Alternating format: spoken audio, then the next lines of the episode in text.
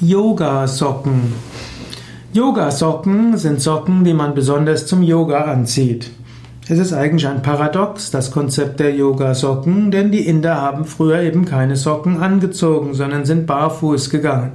Also traditionellerweise gibt es eben keine Socken beim Yoga.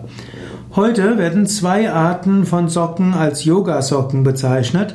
Das eine, die sind Socken, die drunter Noppen haben und mit diesen Noppen gibt es einen festeren Halt, was zum Beispiel beim Sonnengruß und bei den Stehhaltungen hilfreich sein kann.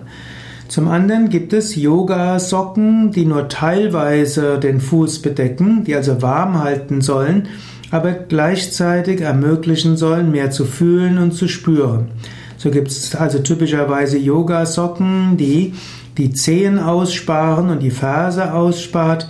Und so hat man etwas mehr Gefühl in den Füßen und kann auch bei tieferen Temperaturen so teilweise barfuß sein.